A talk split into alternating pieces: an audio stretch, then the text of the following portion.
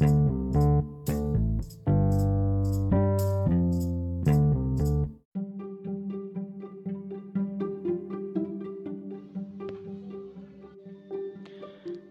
bienvenidos a nuestro podcast que tiene el fin de presentar la cronología de presidentes mexicanos desde el año de 1935 hasta 1982. Por parte de la materia de México, Economía, Política y Sociedad de la Universidad Autónoma Metropolitana en el segundo trimestre del tronco común de asignatura. Presentando Paola Pichardo, Aura Martínez y su servidora Marjorie Martínez. Espero que lo disfruten.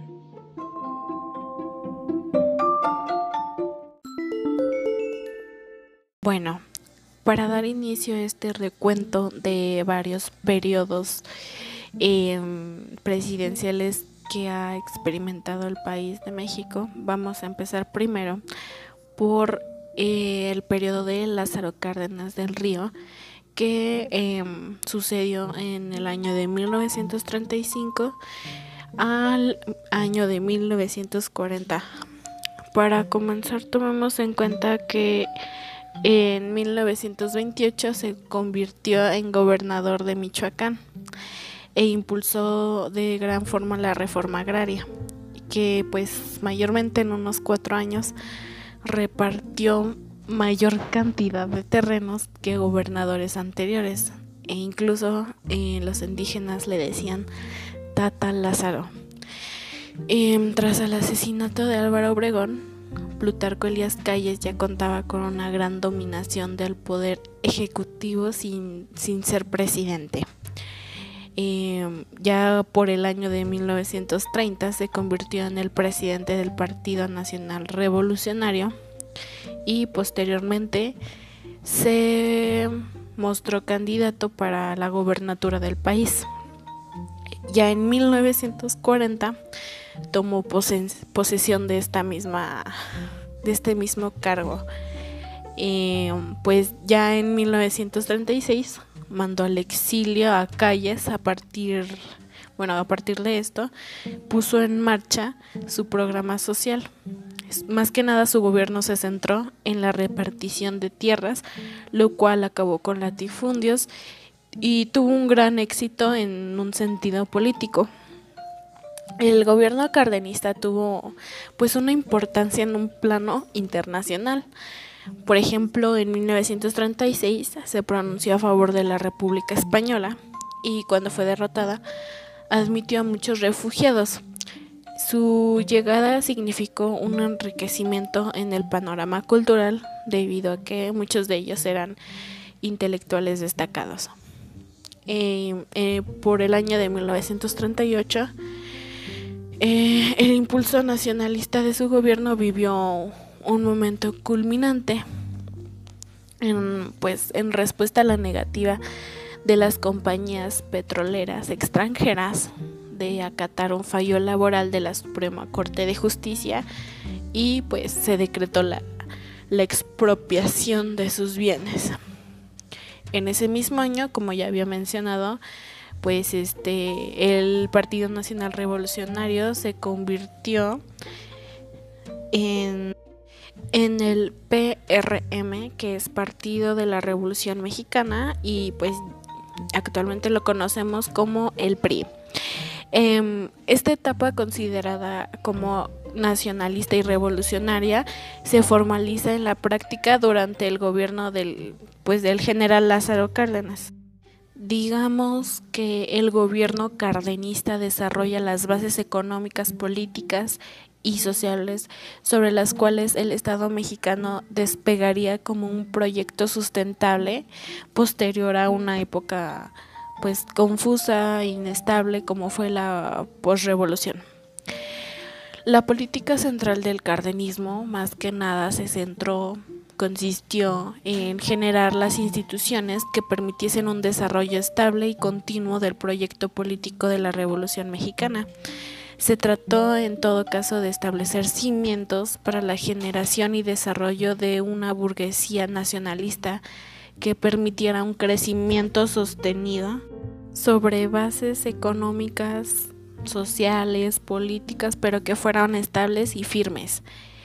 Tras décadas de inestabilidad, pues eh, la llegada de la presidencia de Lázaro Cárdenas supuso una estabilización política del país y pues como ya he mencionado anteriormente, su gobierno emprendió una serie de reformas económicas con el fin pues de mejorar mm, la situación incluida, por ejemplo, la ley sobre la distribución de tierras y otra para modernizar las infraestructuras.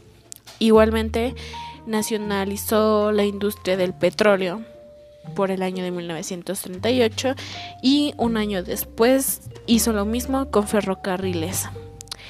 Eh, Lázaro Cárdenas llevó a cabo profundas reformas en la educación. Implementó la educación socialista, técnica nocturna para los trabajadores, creó el Instituto Politécnico Nacional, el Instituto Nacional de Antropología e Historia y el Colegio de México.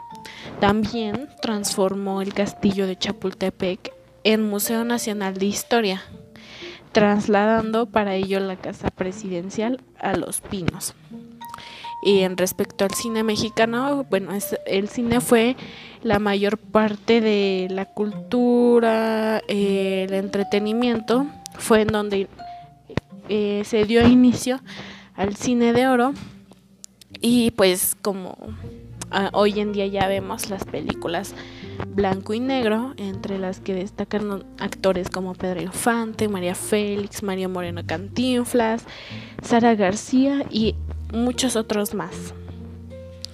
Y pues esta época de oro significó la consolidación de los esfuerzos realizados por muchas personas para construir la industria del cine mexicano y esto racionó la producción cinematográfica norteamericana, puesto que pues el cine europeo sufría debido a la guerra que se estaba dando en sus terrenos. Y bueno, una vez que hemos hablado sobre el expresidente Lázaro Cárdenas, hablemos ahora un poco sobre lo que sucedió durante la gobernatura del expresidente Manuel Ávila Camacho. Su periodo de gobernatura se basó más en el año de 1941 al año de 1946 y esta se desarrolló casi casi por completo durante la Segunda Guerra Mundial. Eh, el gobernante supo aprovechar la necesidad de las materias primas y del petróleo de los Estados Unidos para poder negociar acuerdos que cerraron viejas fricciones entre ellas pues las provocadas por la nacionalización del petróleo realizada por, como anteriormente había dicho, Lázaro Cárdenas. En el interior pues Ávila llegó a muchos acuerdos con la élite empresarial con el fin de desarrollar la economía. El mandatario logró que el precio de los productos eh, se mantuviera congelado a cambio de asegurar a las empresas pues un rescate por parte del gobierno que en caso de alguna quiebra. Igualmente legisló para los obreros eh, un salario digno y que estuvieran cubiertos de una seguridad social. Mm, durante su presidencia el Estado fue muy intervencionista sin permitir una liberación de la economía por tanto, esto provocaba un aumento en el número de industrias, aunque no de competitividad entre las mismas. Con el mando de las estructuras centrales del nuevo sistema ya toma una forma, una consistencia y por lo tanto una notable estabilidad política. Y dentro de estas nuevas políticas se encuentra la del buen vecino la cual contribuyó a tranquilizar a los designios intervencionistas de las compañías petroleras expropiadas. Aunque también podemos decir que la economía tomó fuerza, creció un poco y también mejoró condiciones de vida de los obreros y de los campesinos. Hubo también un aumento de población y también de predominantemente de la clase media pero como consecuencia estos sectores apoyaron al partido del gobierno, que pues era el Partido Revolucionario Institucional. Eh, ya respecto a la cultura, en el ámbito de la pintura, los muralistas Diego Rivera, David Alfaro Siqueiros y José Clemente Orozco habían pintado ya parte medular de su obra y quizá como un reflejo o consecuencia, representación de los cambios que se estaban iniciando en México. Por lo tanto, también nace el muralismo y se identifica un poco más con las etapas activas de la, de la revolución. Eh, respecto a la literatura, varios escritores comenzaron sus carreras como José Revueltas. Eh, por 1941 el poeta Javier Villarrutia ofreció Décima Muerte y Carlos Pelicier Recinto de otras imágenes. Pero la gran novedad en el panorama nacional fue el inicio de, del furor anticio-comunista. Eh, era la famada era del cine nacional. Ya anteriormente con César Cárdenas había estado el periodo del cine mexicano en la época de oro. Y cuando se tenía conquistado ya el mercado interno y dominaba más el centro de Sudamérica, las principales estrellas recibían proyecciones de infinidad de personas. Eh, pues el cine también se realizaba como lo que ahora puede considerarse una inocencia, con el entusiasmo de una primera época francamente exitosa. Esta misma gente del cine buscaba ganar dinero, pero también quería expresarse, por eso la, de cierta manera se perciben estas películas como siniestras y sublimes al mismo tiempo.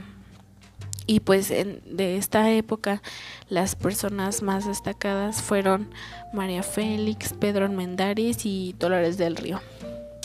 Ya hablando un poco más de la vestimenta, tomó un poco más de importancia o visibilidad la moda mexicana, en la cual destacó el diseñador Ramón Valdiosera, quien introdujo el color bugambilia, conocido como bueno, hoy en día como el rosa mexicano, poniendo una personalidad propia y no tener que recurrir a, a otros países para poder adquirir telas, accesorios y otro tipo de cosas para, para esta elaboración. Ya eh, igual en los años 40 propuso defender la moda mexicana y con la llegada de precisamente la, la gobernación de Miguel Alemán le propuso un proyecto para difundir la cultura y las riquezas del país a través de la moda. Y con esto creó el Museo de la Moda Mexicana. Pero pues no duró mucho tiempo porque después se retiró a dedicarse precisamente al muralismo que estaba tomando mucha fuerza en esos momentos. Esto pues ya, ya fue al final de, la presidencia de Manuel Ávila Camacho. Fue como más o menos entre el término y el inicio de la presidencia de Miguel Alemán. Y bueno, ahora sí, pues debido a la mención, em, veamos un poco de lo que era y conllevó el gobierno de Miguel Alemán Valdés. Eh, primeramente su periodo de gobernación fue de 1947 a 1952. Bueno, este presidente, este personaje asume la presidencia cuando los alicientes económicos creados por la guerra empezaron a perder fuerza y pues muchos políticos se hacen millonarios y algunos millonarios políticos. Pues por otro lado también el Congreso aprueba la reforma al artículo 3, recalcando la educación socialista es borrada del texto constitucional. En un ámbito más económico, desarrolló una política continuista. Esta más que nada se caracterizó por el nacionalismo y también por el impulso industrializador, tanto por la sustitución de importaciones. Como consecuencia tuvo un aumento del comercio interno, dejando completamente de lado el comercio internacional, pero el peso se encontraba muy devaluado frente al dólar y esto provocaba que eh, la acción de importar productos fuera aún más caro. Igualmente, eh, pues su presidencia estuvo marcada por el aumento de la inflación, el incremento del gasto público y también por el descenso del gasto social.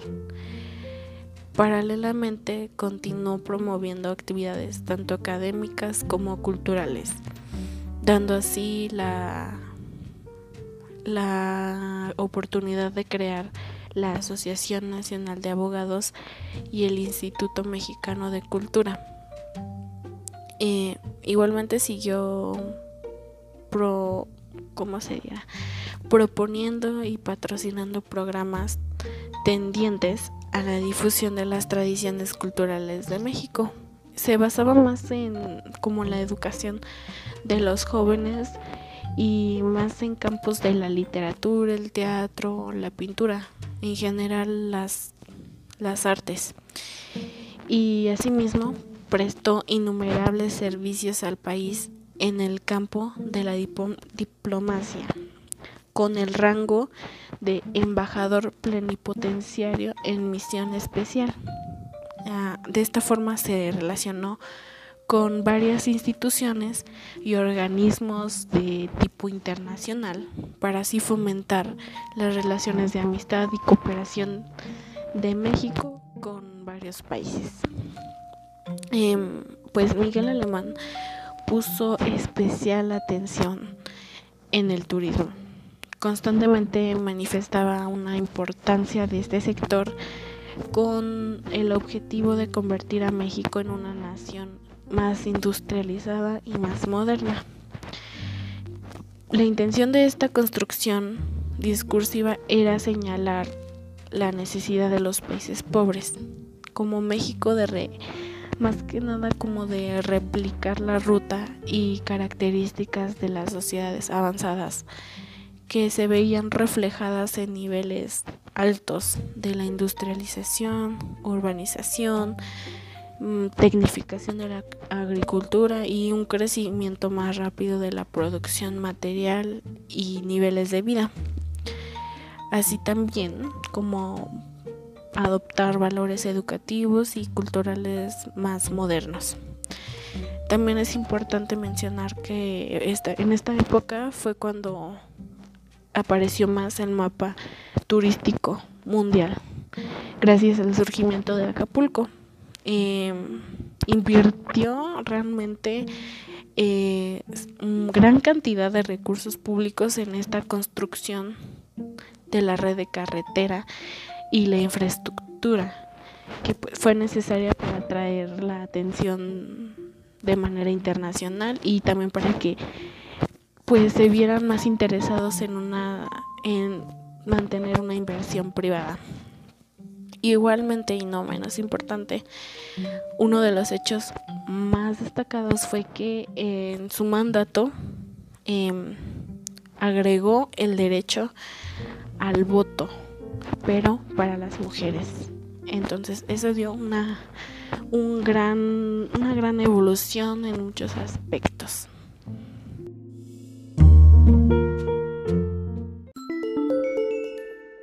Continuando con Adolfo Ruiz Cortines, quien inicia su sexenio en 1952 durante el Milagro Mexicano y el Desarrollo Estabilizador, finalizando su sexenio en 1958 Luis Cortines se dedica en su presidencia a mejorar la integridad económica de la nación y la imagen política interna. Asimismo, disminuye el gasto público teniendo un gran control sobre los ingresos y gastos del país.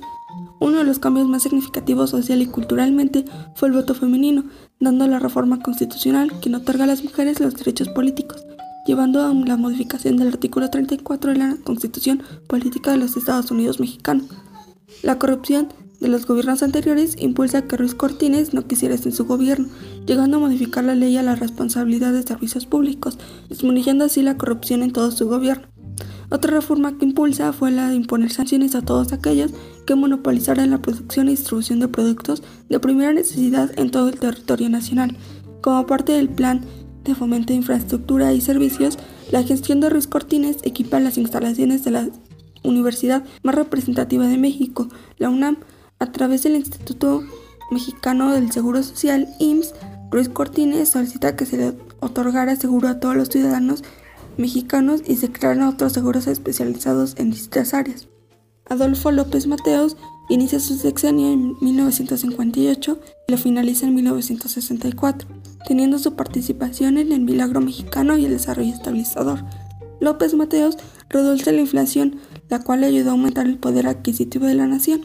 Asimismo, crea el Instituto de Seguridad y Servicios Sociales de los Trabajadores del Estado, ISTE, el cual sustituye a la Dirección General de Pensiones, esto para proporcionar atención médica, pensiones, jubilaciones y otros servicios. En 1964 se termina la construcción de la Unidad Profesional de Zacanteco del Instituto Politécnico Nacional, así como el edificio del Museo de Antropología. Durante sus sexenios se abrieron las puertas del Museo Nacional de Antropología en Chapultepec, el Museo del Virreinato, el Museo de la Ciudad de México, el Museo de Arte Moderno y el Museo de Ciencias Naturales.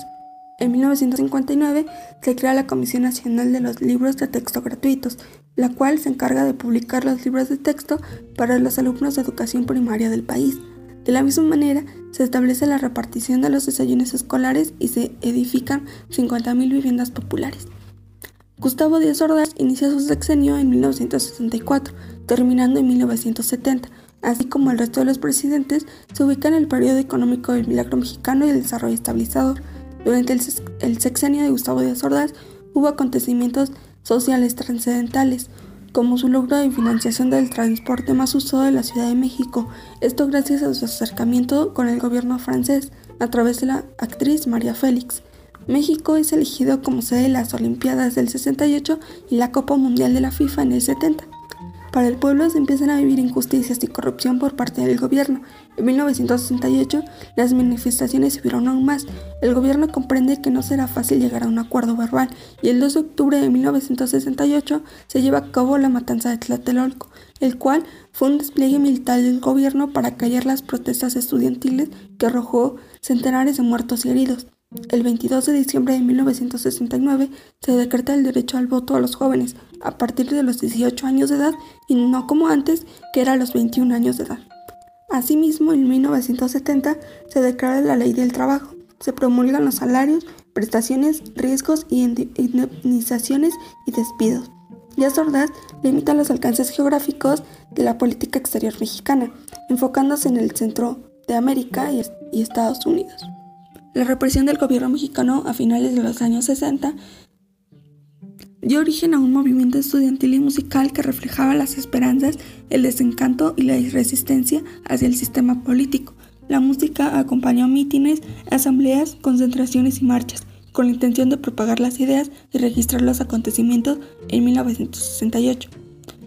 El gobierno de Díaz Ordaz con los descontentos y la inflación, así como las diversas represalias en contra de su gobierno, hace que se defina el milagro mexicano.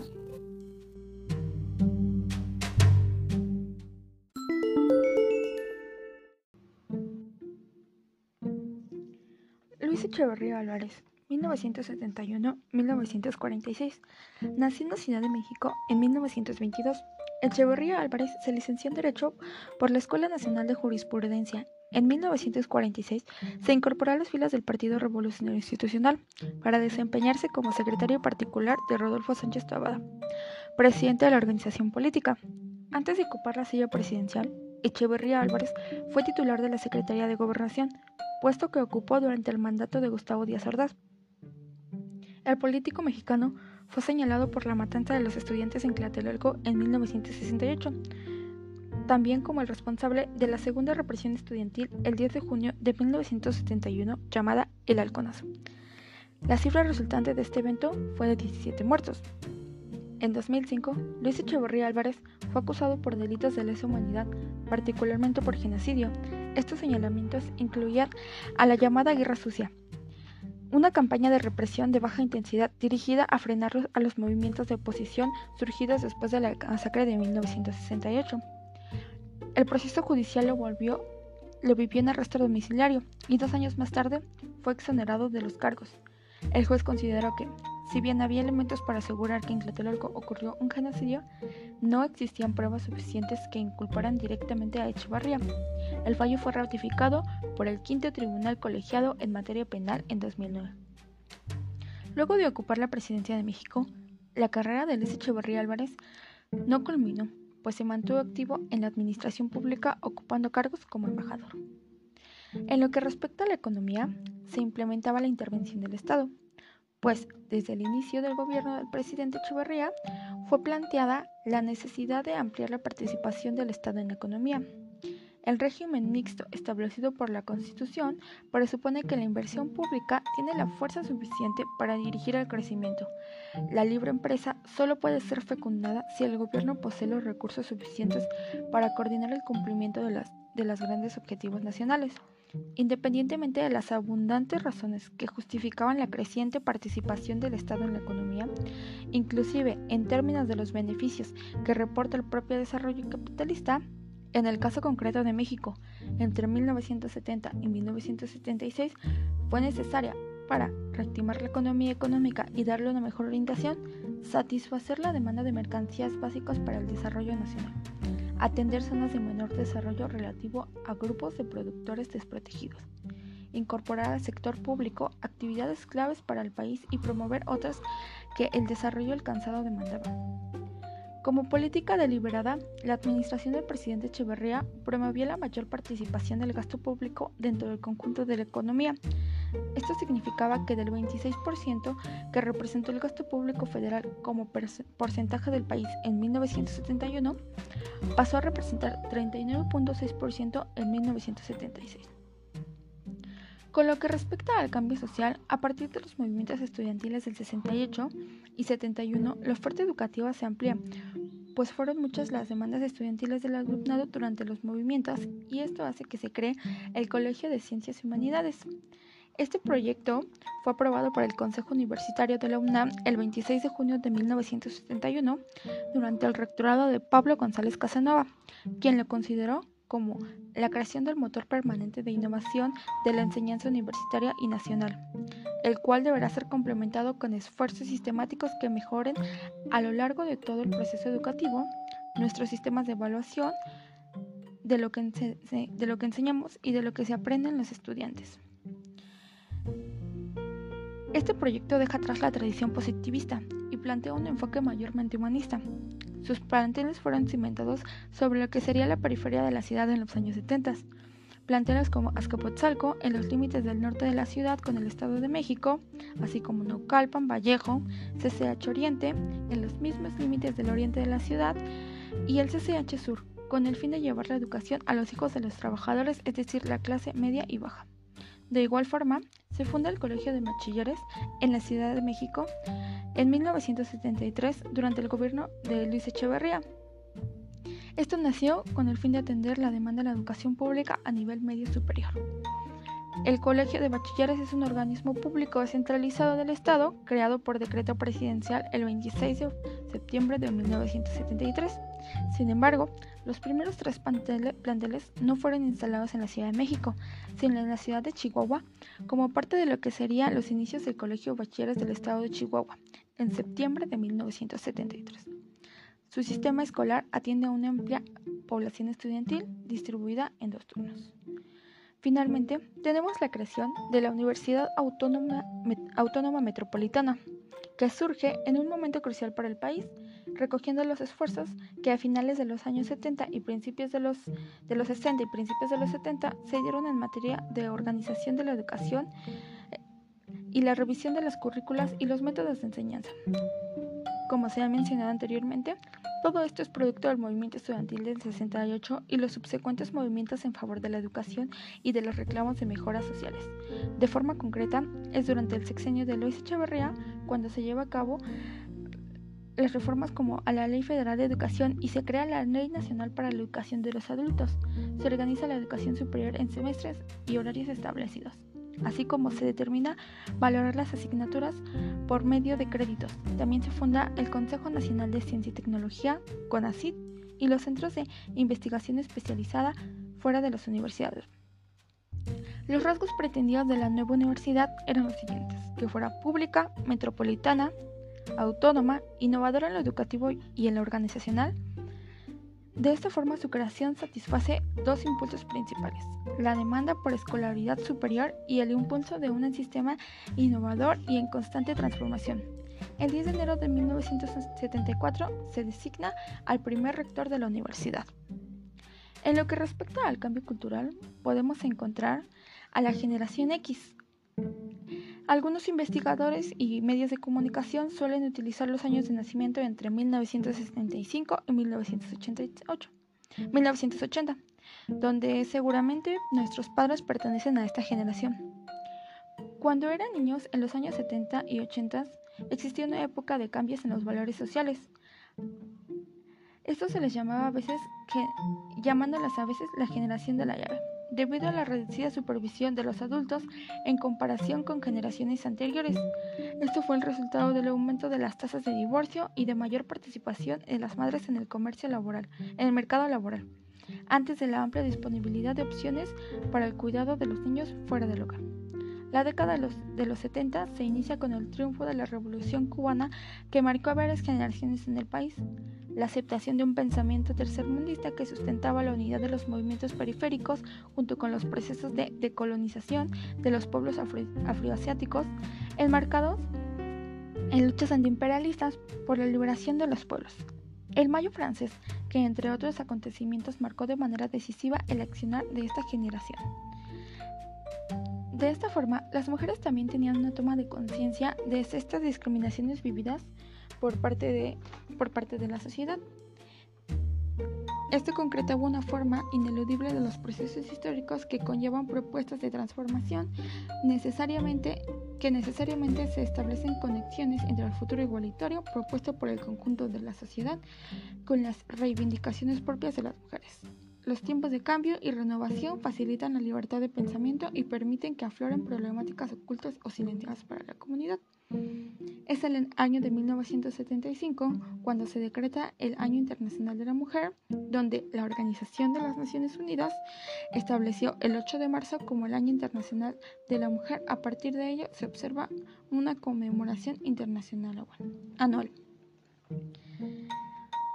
En el ámbito cultural vamos a encontrar que a nivel internacional se estrenan títulos eh, conocidos como El Padrino, eh, una película estadounidense dirigida por Francis Ford Coppola, ambientada desde 1945 a 1950, donde cuenta las crónicas de, de la familia Corleone, liderada por Vito Corleone, enfocándose en el proceso y transformación de un reacio joven ajeno a los asuntos familiares.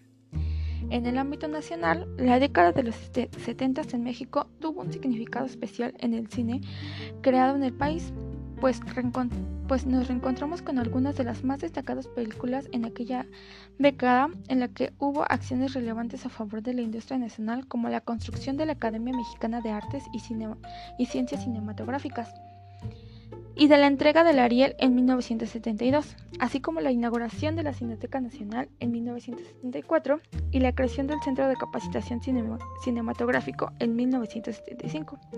Esto es un paso importante para comprender el cine de hoy en día en nuestro país.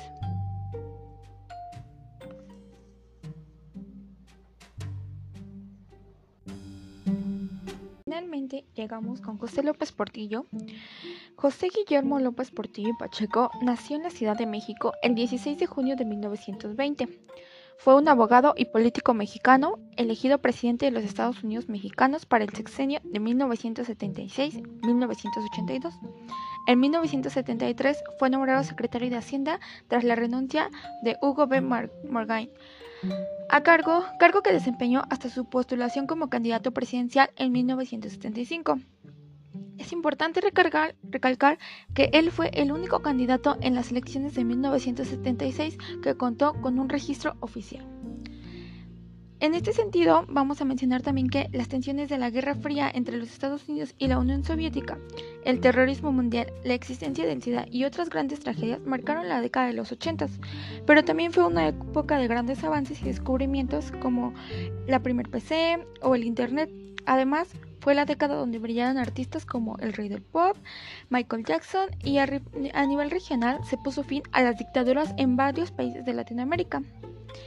En términos económicos, eh, su administración se caracterizó, sobre todo después de la primera mitad, de tomar decisiones arbitrarias que detonaron la crisis más severa de la historia de México desde la época revolucionaria, no solo repitiendo, sino aumentando los errores del periodo echeverrista. El gobierno, omnibulado por las ganancias del petróleo y la euforia de los mercados, guardó los propósitos de inicio en un cajón y tramitó con la banca extranjera una pleyade de préstamos irreflexivamente para sufragar la explotación e infraestructura de explotación de los depósitos petroleros. Puso en marcha proyectos de desarrollo condenados al fracaso por su pomposidad y mala preparación. Con respecto a la moneda, el peso fue tardíamente devaluado en alrededor de un 400% como producto de otro episodio de frivolidad de López Portillo. En este sentido, eh, en este sentido, también vamos a mencionar que en el cambio social se produjeron importantes cambios. Por ejemplo, en la Cámara de Diputados se incrementaron el número de miembros a 400, teniendo en cuenta que al menos 100 de ellos deberían ser miembros de partidos de oposición, logrando con ello que las demandas de otros partidos, eh, de otros partidos más pequeños, pudieran ser oídas. Y bueno, eh, conforme a nuestra línea del tiempo, esto es todo lo que les queríamos mencionar. Espero hayan pasado un buen momento escuchando eh, esta cronología de presidentes. Gracias por su atención. Hasta luego.